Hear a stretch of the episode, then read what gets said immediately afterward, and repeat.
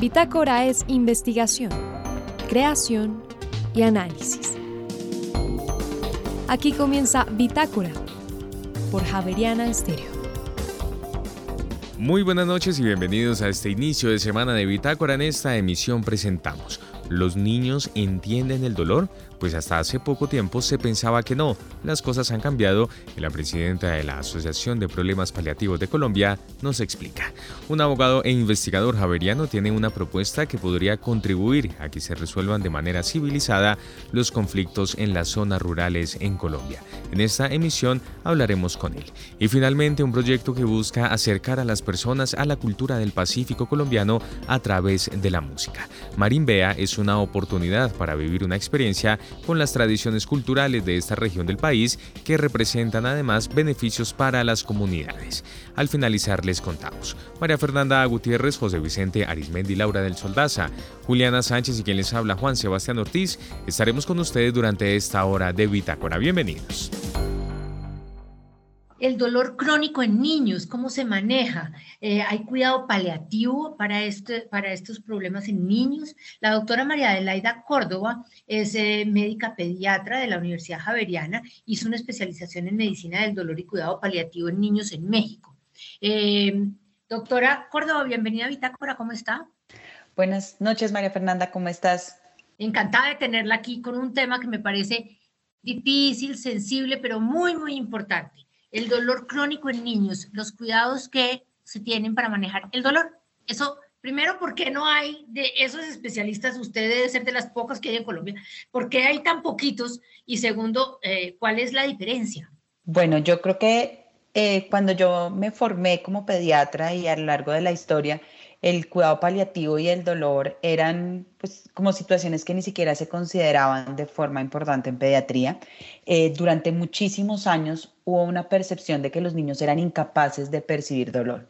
Y eso digamos que ha sido una de las cosas que ha cambiado muchísimo a lo largo de los años y es realmente hace poco tiempo, y con poco tiempo me estoy refiriendo a unos 25 años, que en medicina es poco, realmente que hemos empezado a profundizar acerca del estudio del dolor en niños y realmente a entender que cada uno de ellos desde el nacimiento tiene, digamos, el desarrollo neurológico suficiente para empezar a percibir estímulos dolorosos. Y que si bien el dolor es una condición em, y una experiencia que tiene múltiples dimensiones y que se va estructurando a medida que el niño crece en función también de su desarrollo cognitivo, conductual y afectivo, es capaz de percibir dolor desde que nace. Y eso digamos que ha sido uno de los grandes cambios que hemos tenido a lo largo de la historia. Eso ha hecho que definitivamente ahora manejar el dolor se haya empezado a volver algo muy importante en los niños. Otra de las cosas que pasa también eh, es que durante muchísimo tiempo la mortalidad infantil estaba asociada a enfermedades agudas, a enfermedades infecciosas, y esto sigue siendo la causa de mortalidad en algunos grupos etarios y en algunas eh, partes del mundo, pero cada día más en los países desarrollados lo que empezamos a tener son una serie de enfermedades crónicas no transmisibles, como el cáncer, como las malformaciones congénitas o como algunas enfermedades neurológicas degenerativas y las enfermedades huérfanas que han empezado a cobrar importancia en términos de mortalidad y morbilidad infantil. Y eso ha hecho que el cuidado paliativo pediátrico definitivamente se empiece digamos, a considerar como una de las formas más adecuadas para poder brindar alivio a estos niños. Y eso explica un poco todo este desarrollo.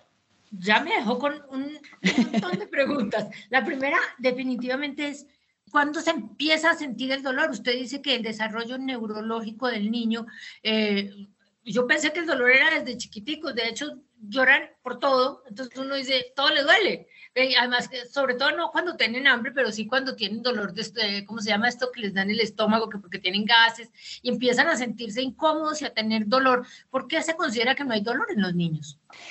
Digamos que realmente lo que se ha considerado, lo que se ha considerado inicialmente era que para poder sentir dolor, el paciente tenía que tener como el desarrollo cognitivo y conductual para decir, este estímulo que yo siento es dolor realmente.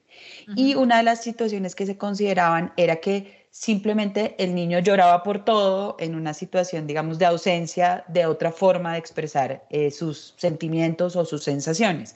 Lo que nosotros sabemos es que las vías que transmiten el dolor, es decir, todo lo que nosotros llamamos la nociocepción, que es donde empieza el dolor hasta que lleva al cerebro, está desarrollado y se empieza a desarrollar más o menos desde la semana 24 de gestación. Es decir, un gran porcentaje de los fetos desde las 24 semanas serían, digamos, capaces de tener eso que nosotros llamamos es decir, sentir los estímulos dolorosos. Eso va a ir cambiando a medida que el niño va creciendo y digamos que lo que quedaría faltando es todos esos otros componentes del dolor.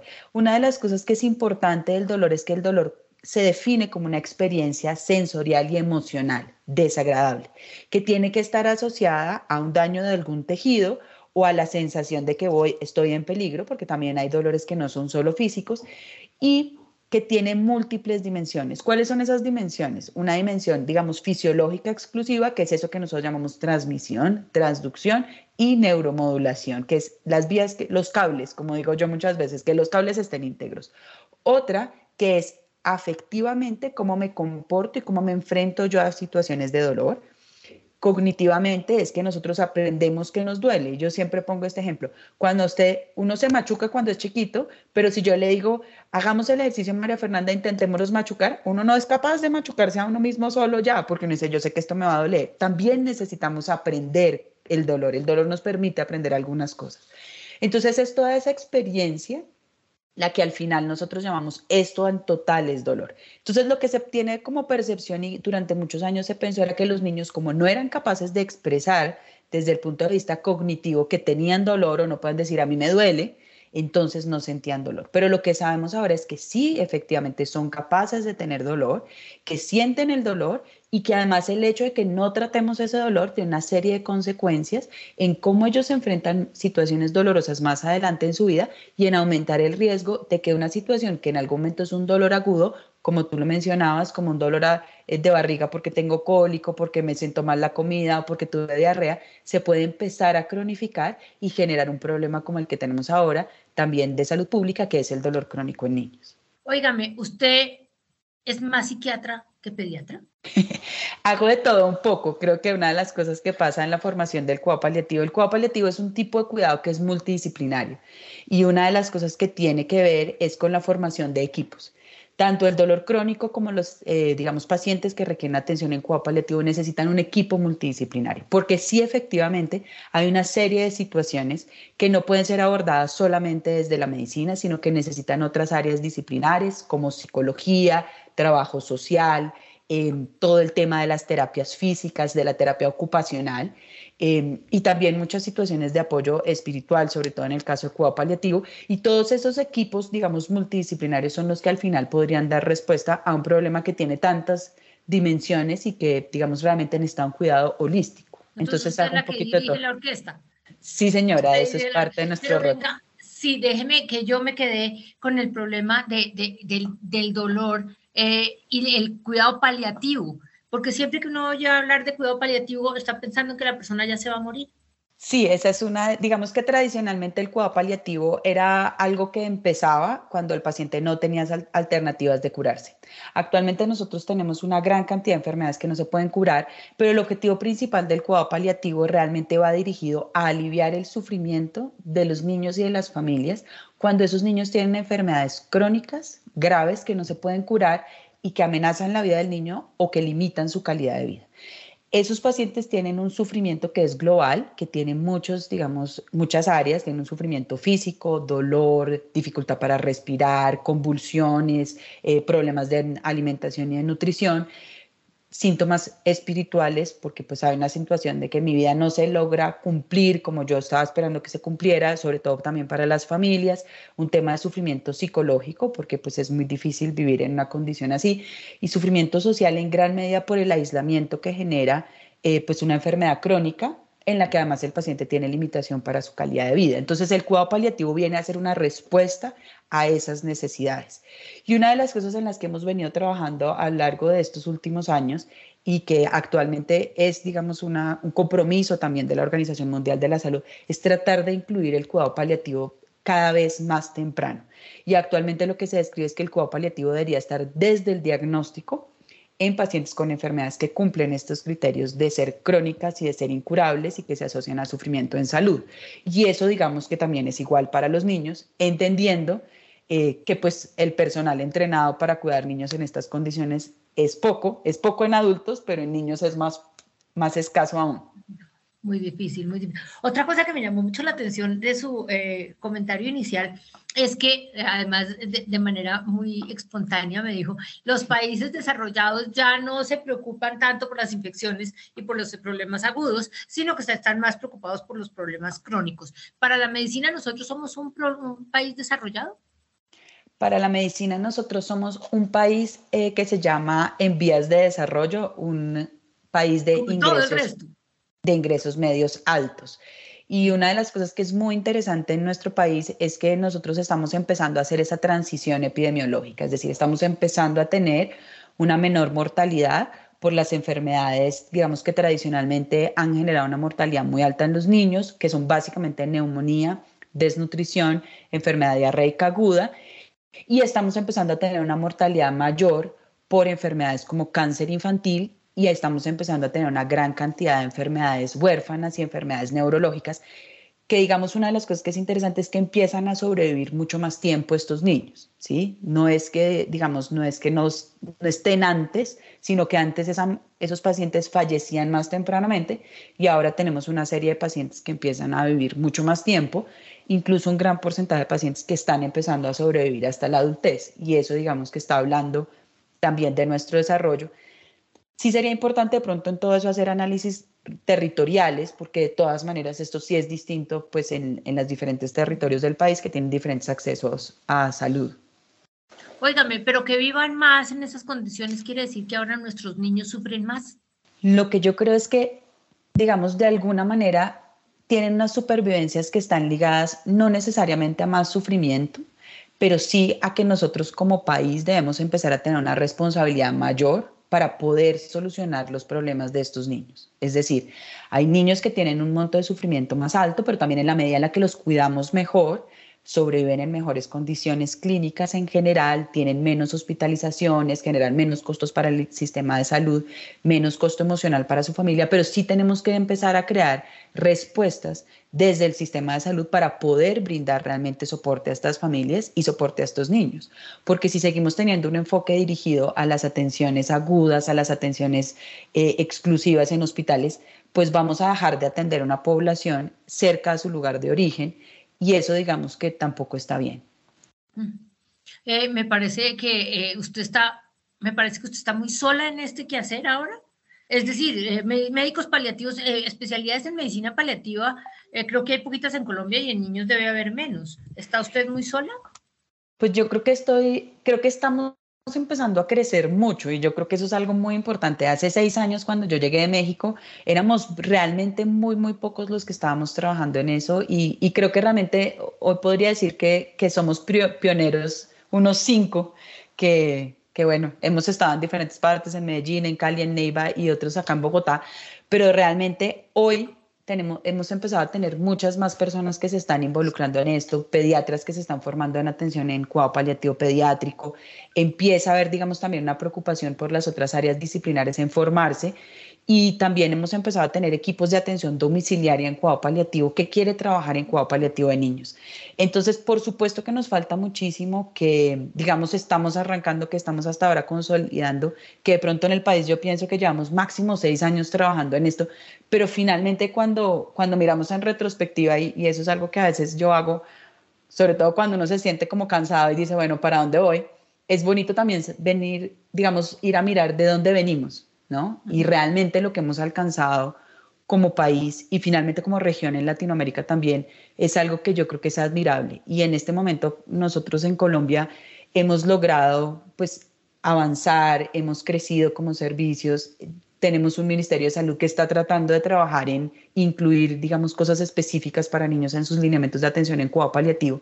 Entonces creo que si bien hay mucho por hacer, hemos mejorado y estamos creciendo y eso es algo muy importante. Mire, ¿y las drogas para los cuidados a los niños son las mismas que de los adultos? Porque es que uno siempre oye que el personaje que ya se está muriendo le dan opioides, le dan drogas muy fuertes. Entonces uno dice, a los pobres niños le dan una dosis de esas y ahí lo dejan. No, realmente yo lo que creo es que hay muchos medicamentos que se comparten, otros no, y creo que son diferentes escenarios de manejo. Es decir, el manejo del dolor crónico, en principio, eh, lo que se llama el dolor crónico primario, que es el dolor que no tiene una causa orgánica tan clara, es un dolor que tiene un manejo que va muy dirigido hacia lo no farmacológico, es decir, realmente a tratar de hacer intervenciones desde las eh, digamos, desde una estrategia terapéutica de rehabilitación, desde un apoyo psicológico muy grande, porque una de las cosas que es más importante en dolor crónico es ese compromiso de la funcionalidad del paciente.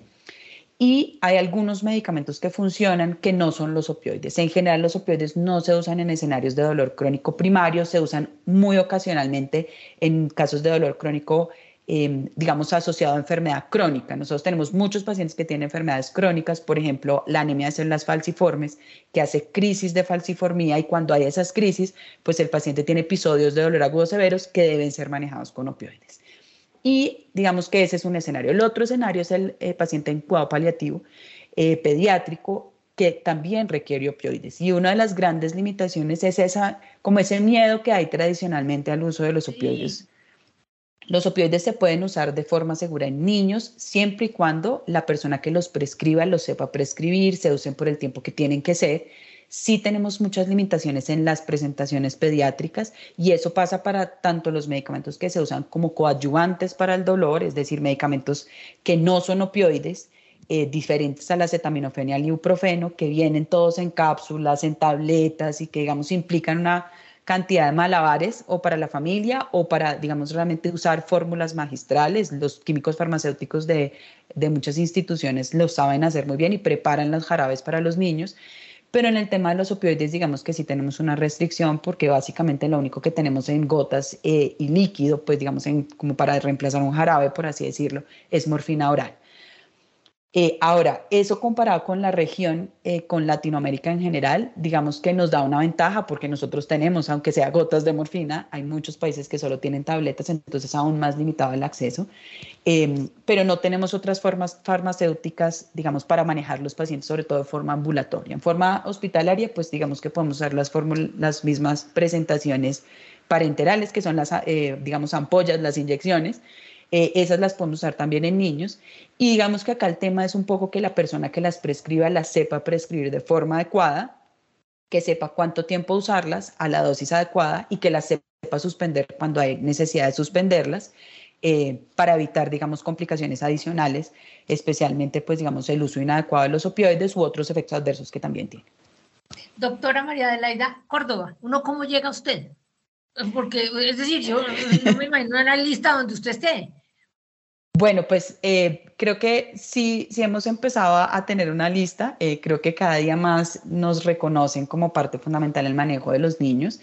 Para nosotros es muy importante, pues primero todo el tema del dolor crónico.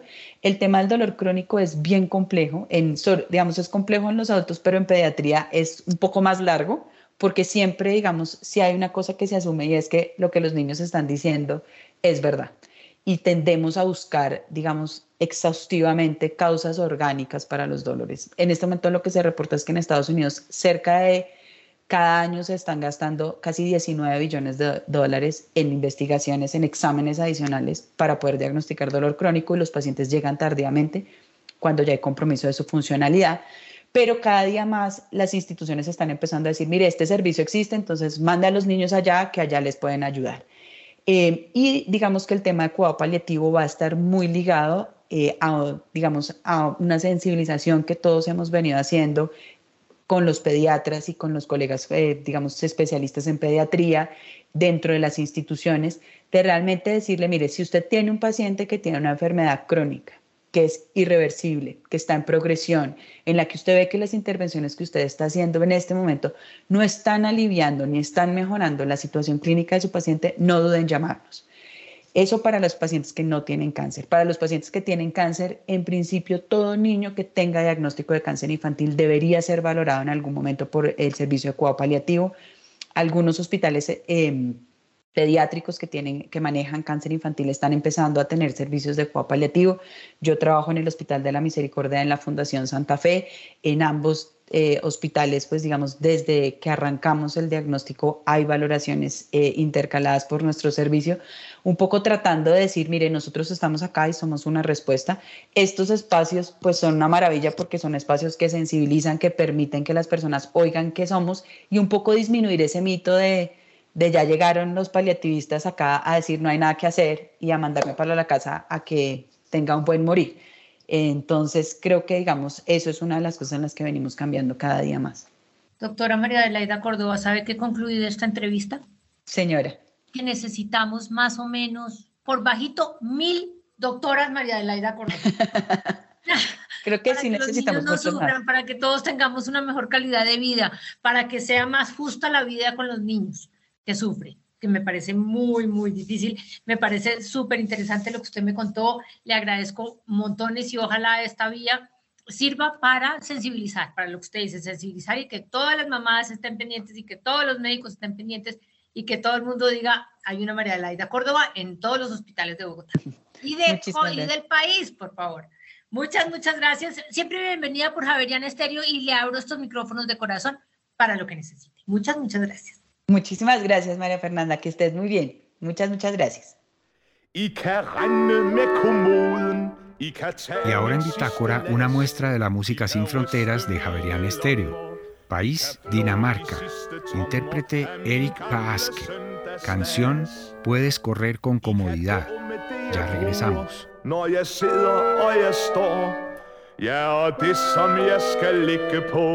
Men ved I hvad I ikke kan tage med jer, når I går? De sange jeg har sunget, de smil jeg gav og fik, de sole jeg så stige over hav og skov og dige, til et lærkekors musik. De blomster jeg har plukket, og den jeg bare så, de glas som jeg har drukket,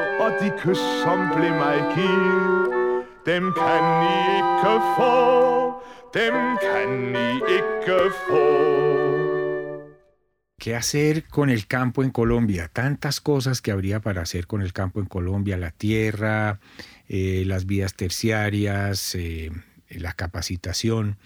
Pero esta noche queremos hablar en Bitácora con un abogado mmm, para quien, además de todos esos ingredientes, en el campo en Colombia debería haber jueces que resuelvan los conflictos en la ruralidad. Abogado Juan Felipe García, buenas noches, bienvenido a Bitácora. Muy buenas noches, gracias por esta invitación. El doctor eh, García es director del Departamento de Filosofía e Historia del Derecho. ¿Usted por qué cree que este es uno de los temas importantes para que el campo colombiano evolucione? Es que históricamente los conflictos eh, en el campo colombiano se han resuelto a bala y a machete. Em, y esa es la premisa y la constante, constante histórica que nosotros tenemos que abolir.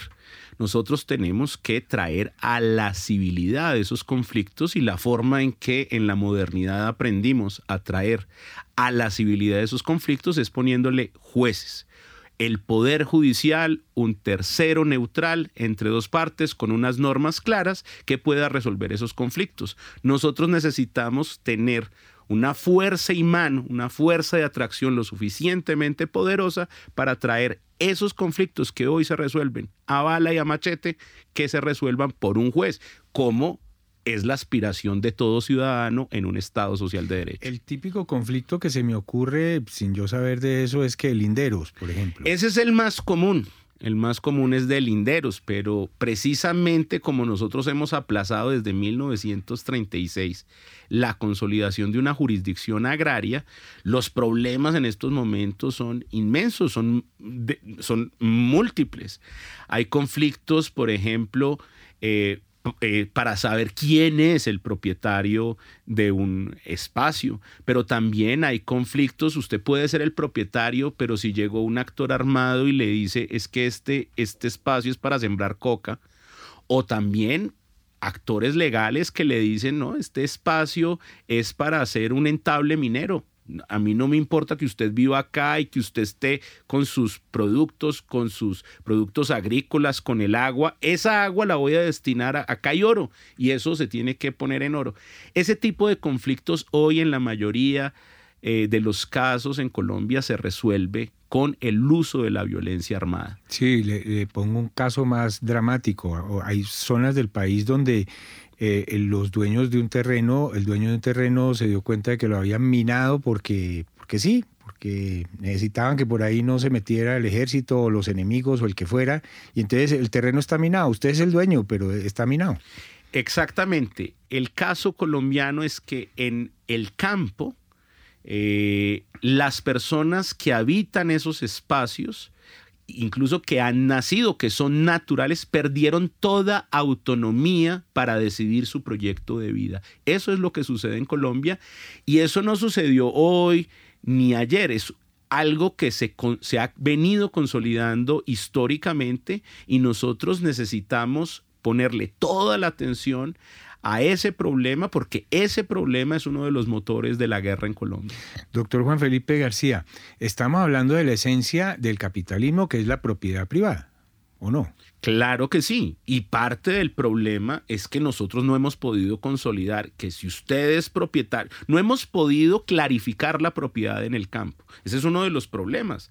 Es que no sabemos quién, si, si, si incluso la propiedad sigue siendo del Estado o ya pasó a manos privadas. Tenemos un problema de clarificación de la propiedad gigante, ha sido dicho por todos los expertos, para allí, para, para, para eh, atender esa situación, se ha eh, visualizado una herramienta que es el catastro multipropósito y ha venido avanzando, pero necesitamos que eso se eh, aligere mucho más y se extienda por todo el país. Ese es un problema que es fundamental para un desarrollo capitalista. No sabemos quién tiene la propiedad en el campo.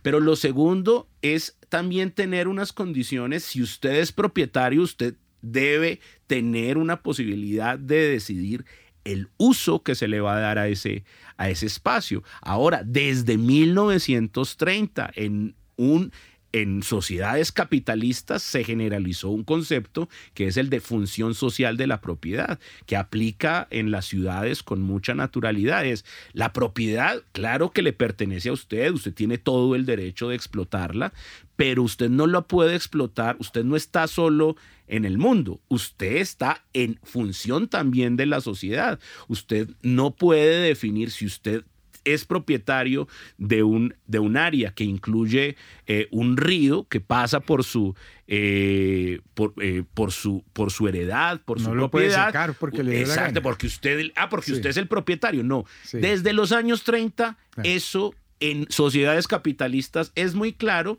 que el ejercicio y la explotación de la propiedad se hace en relación con un proyecto de una sociedad que cree en el medio ambiente. Claro, no es un derecho absoluto. Exactamente. Ahora, eh, en el lado eh, optimista, hoy en día hay tecnología de GPS y satélites y de todo para, digamos, rastrear el territorio colombiano hasta el último centímetro y, y avanzar en, esa, en ese catastro, si se quisiera o no. Y algo se ha hecho. Creo que el mapa electrónico de Bogotá es bastante exacto. Claro, vamos, nosotros vamos precisamente con las herramientas tecnológicas, vamos ampliando, ensanchando eh, el conocimiento eh, geográfico, estratificado, eh, para poder hacer esa catastralidad, por supuesto. Pero eso no lo es todo porque allí en ese espacio que puede verse limpio, tranquilo, pues ahí hay unas relaciones sociales. Y el problema de las relaciones sociales en nuestro país en relación con la propiedad en el campo son muy complejas. Por eso necesitan unos jueces. Exactamente, para ponerle un ejemplo. Es que aquí en la configuración histórica, como nosotros abandonamos esa mirada y de como creímos que no era importante mirar el campo, o también propongo otra hipótesis de interpretación. Los actores que querían beneficiarse del campo no querían que lo miráramos con mucho cuidado y mirando qué relaciones jurídicas hay ahí, pero en todo caso allí dejamos que otros actores se posicionaran y pusieran la ley, no los jueces. Como hemos hecho eso históricamente, por ejemplo, en los años 80, el poder del narcotráfico acaparó las mejores tierras de Colombia, acaparó los principales valles. Esas son las relaciones sociales que nosotros tenemos, esas son las relaciones que nosotros hemos permitido que se construyan. ¿Cómo, cómo? Uno de los problemas que tenemos, y los jueces tienen que jugar un papel fundamental en eso, cómo nosotros logremos depurar cuál es la legalidad en la adquisición de esos bienes poder encontrar quizás que hay fuentes espúreas que hicieron ese acaparamiento, eso va a ser uno de los problemas que tenemos, pero lo tenemos, pero lo tenemos que hacer. Claro. Ahora, eh, doctor eh, Juan Felipe Gaviria, eh, dentro del Estado colombiano, dentro de la situación actual, ¿qué se necesitaría para llegar allá? A tener un, hay que desarrollar una rama del sistema jurisdiccional. ¿Qué hay que hacer para Actualmente tener jueces? cursa en el Congreso de la República eh, un proyecto de acto legislativo. Eh, a esta altura, en el momento en que estamos dando esta entrevista, ya cursó dos debates aprobados, eh, tanto en la comisión de la Cámara y la comisión del Senado. Y son ocho. Son ocho debates para reformar la Constitución. ¿Por qué hay que reformar la Constitución? Porque lo que se está planteando es que este tipo de conflictos necesitan un grado de focalización tal que requieren una alta corte que pueda ser tribunal de cierre para los jueces de instancia. Y eso requiere una pequeña modificación de la Constitución en donde se establece cuáles son esas altas cortes, que es la Corte Suprema eh, de Justicia, eh, la Corte Constitucional, el Consejo de Estado, y entonces lo que se quiere agregar en estos momentos, y ese es el sentido del proyecto de acto legislativo que actualmente cursa en el Congreso de la República, es que se cree una Corte agraria y rural. Ahora, doctor Juan Felipe, el sistema jurisdiccional actual no alcanza, es decir, en, muchos pueblos hay jueces, pero ¿y ellos son competentes para este tipo de cosas o no? Claro, hay eh, mm, en estos momentos los jueces civiles son los que eh, tienen la competencia sobre la mayoría de los conflictos eh, que estamos hablando, pero en la mayoría de municipios en las zonas rurales existen jueces eh, promiscuos, se llaman así. El nombre de jueces promiscuos tiene que ver con que conocen todos los asuntos. Y si en estos momentos tenemos quejas de atraso, de congestión, para los problemas más cotidianos que están en la cabecera municipal, los problemas de familia, eh, los problemas de deudas, de créditos, de eh, procesos ejecutivos que no se pagan. Si hay congestión y en, eh, frente a esos conflictos, lo que estamos diciendo hace muchos años, pero hace muchos años es los, desde los años 30, es que se necesitan unos jueces que tengan ese foco, que puedan de nuevo tener una fuerza imán de atracción que le quite esos conflictos a la violencia. Eso es lo que es un Estado moderno y más en un Estado social de derecho. El país requiere jueces que resuelvan los conflictos en la ruralidad. Es una frase que yo rescataría de esta conversación y que resume esta invitación que le hicimos al abogado Juan Felipe García, director del Departamento de Filosofía e Historia del Derecho de la Universidad Javeriana. Doctor García, gracias y hasta la próxima. Muchas gracias. Ojalá tenga otra oportunidad de pasar por acá. Muchas gracias. Bitácora es investigación, creación y análisis. Bitácora. De lunes a jueves de 8 a 9 de la noche por Javerianas TV. El Pacífico colombiano es un lugar mágico que tiene muchísimas cosas por descubrir desde su ambiente natural, sus ecosistemas y por supuesto sus tradiciones culturales. Pues esta noche hemos querido invitar a Bitácora, a Adrián Sabugal y a Gaviota Acevedo, quienes hacen parte de un proyecto muy interesante que se llama Marimbea. Adrián Gaviota, muy buenas noches, bienvenidos a Bitácora. Buenas noches, gracias por la invitación. Buenas noches, muchas gracias. Marimbea es un proyecto cultural que nace con una esencia musical, pero que tiene también una intención de generar impactos sociales como tal. ¿De qué manera?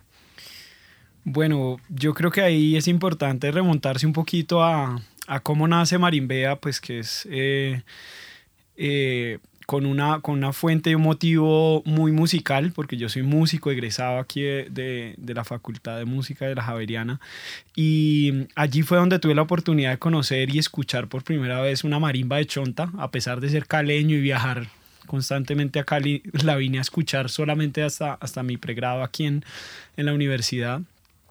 Y luego tuve la fortuna de irme enamorando de esta música y de irme adentrando y de conocer a muchos maestros y maestras y terminar yendo hasta el Pacífico y encontrarme que detrás de la música había todo este tesoro tan enorme cultural, pues detrás de una manifestación musical. Entonces, Marimbea nace como esa como esa forma de, compartir con el mundo esa emoción que yo sentí al, a través de la música encontrar ese tesoro escondido que es la cultura de las comunidades afro.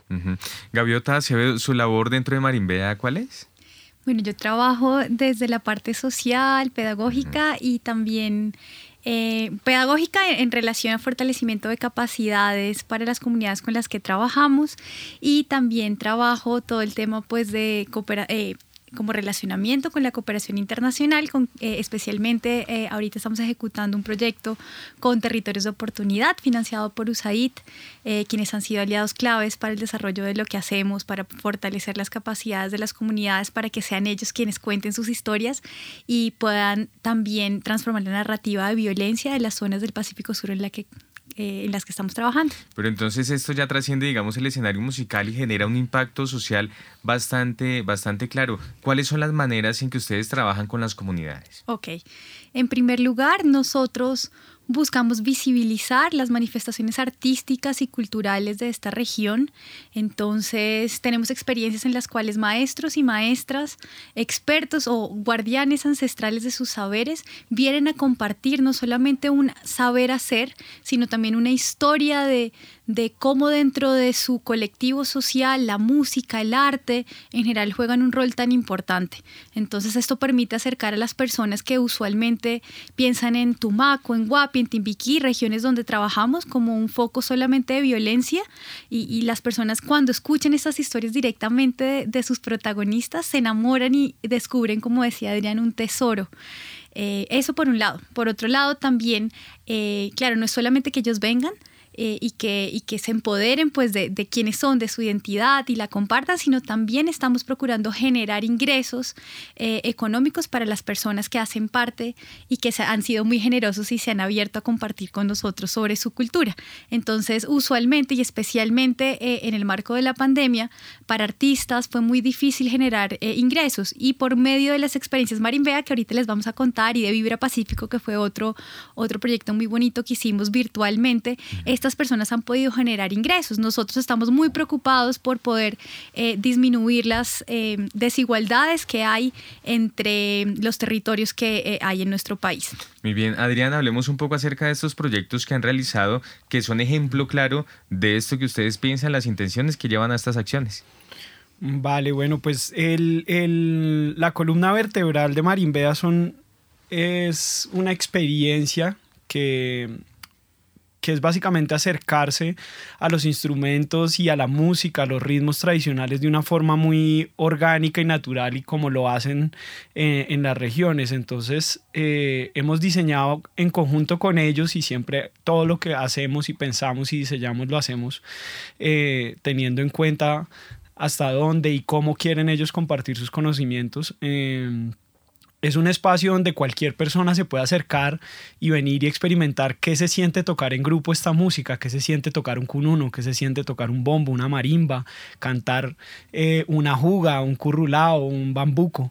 Entonces, básicamente, de, de ahí parte y, vamos complementando ese ejercicio con una degustación de bebidas ancestrales, con contar las historias de, que hay detrás de todas estas canciones, porque hay una riqueza en la música y esta riqueza es que ellos todo el tiempo están comunicando su entorno, su forma de relacionarse con el mundo y entre ellos a través de la música. Entonces eh, la música nos cuenta la historia y nos embarca en un viaje y ese viaje lo podemos hacer aquí en Bogotá, pues trayéndolos a ellos, lo podemos mm. hacer en Viena, en, en, Reino Unido, que lo acabamos de hacer llevando un maestro de Tumaco a diferentes espacios académicos, formales, informales, de conciertos, de talleres, de experiencias lo podemos hacer en Tumaco con ellos y con las comunidades. Entonces digamos que es una experiencia que es flexible y se adapta también a muchos contextos eh, de, tiempos o de, o de requerimientos. También, por ejemplo, ofrecemos estas mismas experiencias para empresas.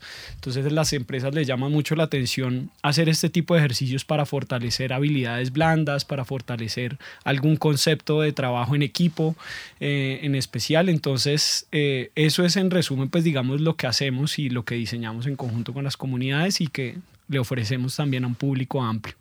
Eh, me llama mucho la atención indagar sobre quienes viven ese tipo de, experiencias, cuáles han sido las reacciones que dicen y también cómo se acercan también a una cultura que también es muy cercana para nosotros. Claro, bueno, yo creo que el ejercicio comenzó aquí en Bogotá, precisamente comenzó en Bogotá con esa iniciativa de, generar un espacio donde se compartiera esta música y esta cultura.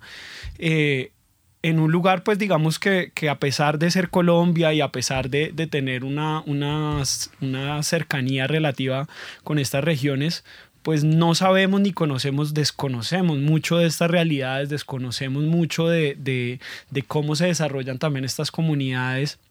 Y, y, en qué están en hoy, hoy día también. Entonces, ese espacio se empezó a cocinar prácticamente como si estuviéramos viajando al extranjero, porque la gente al escuchar las historias, al ver la música, al entender por qué ellos hacen la música, porque ellos tienen una razón de ser para cada ritmo, para cada canción, entonces la gente quedaba fascinada como si estuviera viendo la cultura, no sé, de otro lado del, del, mundo.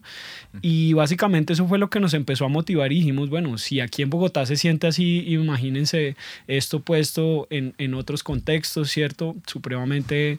Eh, más alejados. Entonces, eh, la reacción de la gente es muy positiva, es, muy positiva por varias cosas, por ese encontrarse con algo nuevo, por ese encontrarse con, con, con, un elemento de bienestar para ellos, que es, que es básicamente poder hacer esta música no con el propósito de mostrarle a alguien pues como sus grandes dotes de, de musicales, sino de hacer algo comunalmente, de hacer parte de algo compartir y esta música ancestralmente si uno le pregunta a, a, los más veteranos pues es, es, es, sanación, es también sacar lo que uno tiene adentro, es también eh, de una manera comunal pues eh, estar en ese proceso de sanación, entonces también es, es un proceso muy de catarsis para muchas personas, abogados, ingenieros, se lo han gozado y ellos mismos hacen la presentación final donde exponen todo lo que aprendieron y para ellos es un proceso supremamente emocionante.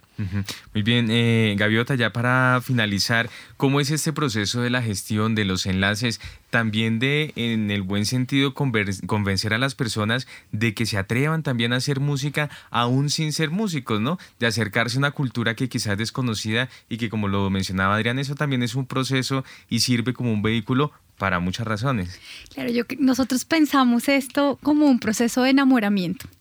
¿No? Uno poco a poco va compartiendo eh, sobre la música, luego de la música, eh, por ejemplo, si una canción menciona el biche, que es esta bebida ancestral, eh, entonces luego le vamos ofreciendo a las personas, bueno, conoce también del biche, luego si la canción habla sobre el encocado de piangua, entonces les ofrecemos piangua, y poco a poco las personas, se, va formando un público, ¿no? se va formando un interés por, por valorar algo que quizás muchos ni siquiera aún saben que existe en nuestro propio país, ¿no? Entonces es un proceso eh, progresivo en el que la gente descubre que hay una magia incalculable en una región del, país que, que hay que ir a visitar, que, y les animamos a conocer, les animamos a, a, atender cada vez más puentes hacia, hacia el Pacífico Sur colombiano. Y bueno, para eso también está Marimbea, ¿no? Para ayudar también a tejer esos puentes y esas redes eh, entre las riquezas que hay en este, en este lugar del país y las otras riquezas que también, porque es un proceso de doble vía, ¿no? Donde cada uno lleva al espacio lo que tiene y su historia y la comparte. Em, sí, yo, yo, diría que es eso. No sé si Adrián quieres complementar. No, pues yo lo complementaría básicamente con una invitación muy puntual a, las personas que estén escuchando a, que nos acompañen al Pacífico colombiano, a que se den esa oportunidad, como dice Gaby, de, descubrir ese, ese, esa Colombia que, que ha, permanecido un poquito oculta y, y que es fascinante que es enamoradora, que es vibrante y lo pueden hacer a través de Marimbea. Tenemos nuestros retiros, ya tenemos fechas para 2023, entonces vamos a salir en marzo, al final, a finales de marzo, en agosto en temporada de ballenas, entonces pues solo nos tienen que escribir a nuestras redes sociales y ahí vamos a estar. ¿Cómo los pueden encontrar? Nos encuentran como arroba marimbea en Instagram y Facebook y arroba marimbea call en Twitter. Muy bien, pues Adrián Sabogal y Gaviota Acevedo, quienes hacen parte de este proyecto Marimbea, muchas gracias por haber estado con nosotros en Bitácora. Una feliz noche. Feliz noche, muchísimas gracias. Gracias a ustedes.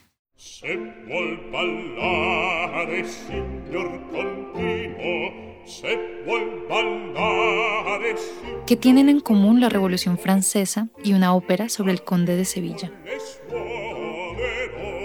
Se vuelve al área, si quisiera bailar, es el área que estamos escuchando en este momento de la ópera Las Bodas de Fígaro de Wolfgang Amadeus Mozart y que aparte de ser una de mis óperas favoritas, tiene una relación bien interesante con la historia de Francia. Las Bodas de Fígaro es la segunda parte de otra ópera también muy reconocida llamada El Barbero de Sevilla del compositor italiano Gioacchino Rossini. En esta continuación, Fígaro desea casarse con Susana, la criada de la condesa, pero el conde de Almaviva tiene otros planes para ella. El conde quiere ejercer algo que se llama el derecho feudal de pernada para acostarse con Susana antes de la consumación de su matrimonio con Fígaro. Este derecho otorgaba a los señores feudales mantener relaciones con cualquier sierva doncella de su reino que fuera a contraer matrimonio con uno de sus siervos. Al mismo tiempo, Querubino, el paje del conde, se encuentra perdidamente enamorado de Rosina, la condesa, y el conde busca deshacerse de él enviándolo a hacer servicio militar. Entonces, Susana, Fígaro y la condesa se unen para arruinar los planes del conde y además demostrar su infidelidad. Es al inicio de toda la historia cuando Fígaro se entera de los deseos del conde que canta esta aria que estamos escuchando en este momento. Lo que es interesante de toda esta situación es que esta ópera, la cual se basó en una obra de teatro en tres partes, escrita por el dramaturgo francés Agustín de Beaumarchais, fue altamente censurada en su época por el discurso revolucionario que se podía encontrar entre líneas. Fue estrenada apenas dos años antes de la revolución, a duras penas, luego de sufrir muchos cambios y bastante censura. Es por esto que podemos escuchar esta área en dos claves distintas. Por un lado es Fígaro, retando al conde con las palabras, si quisiera bailar, mi bello conde, la guitarrina le tocaré, lo cual implica que él estará preparado para los planes que tiene con relación a Susana.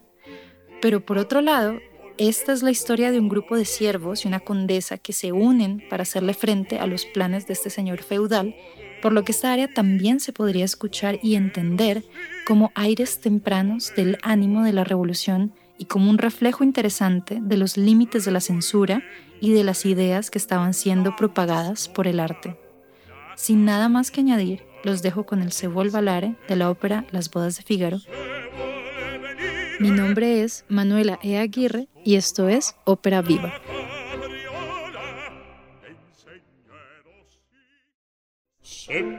ballare continuo se vuol ballare il signor Contino, il chitarrino le suonerò. Il chitarrino le suonerò, sì, le suonerò, sì, le suonerò.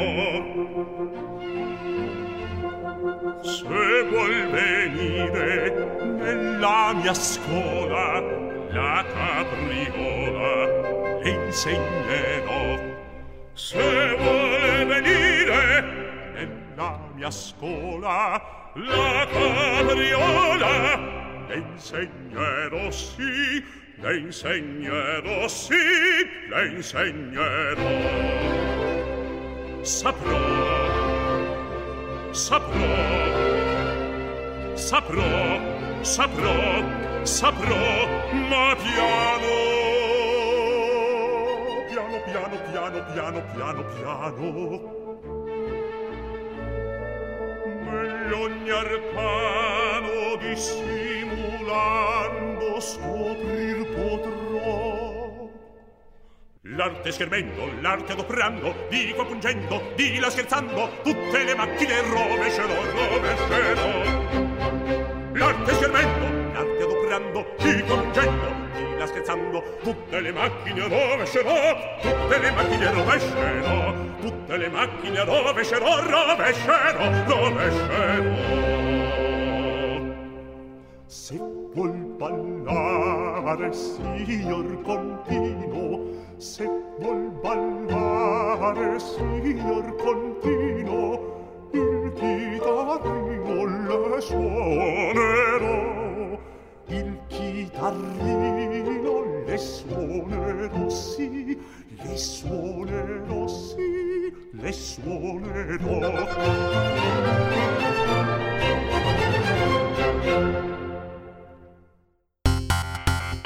Y antes de finalizar esta emisión de Bitácora, les tenemos tres recomendaciones culturales para que ustedes se programen con nosotros durante la jornada de mañana. Iniciamos nuestra agenda con el conversatorio Diseño Silvestre, un espacio para conocer sobre el diseño gráfico y las producciones que surgen para el desarrollo de la modernidad del país. También es un encuentro que propone abordar charlas con artistas contemporáneos que ejercen el diseño gráfico. En esta ocasión los invitados serán Paula Leuro y José Ruiz. Recuerde, a las 5 de la tarde en la sala audiovisual de la Biblioteca Luis Ángel Arango. Y por otra parte, sobre la misma hora, usted podrá disfrutar de la exposición Un placer incierto, una serie de temáticas que reflexionan sobre el cuerpo, la identidad, el surrealismo para tratar problemáticas sociales y los flujos de información que alteran o moldean la sensación de pertenencia, desde las 5 de la tarde en la Cinemateca de Bogotá. Y finalmente se realizará la proyección eh, de contenidos audiovisuales en la pantalla inflable de la Fundación Gilberto Alzate Avendaño, un espacio para conocer sobre la cultura y más artes de una manera diferente, al aire libre y con el ambiente de fin de año, a las 6 de la tarde en el Parque Nacional.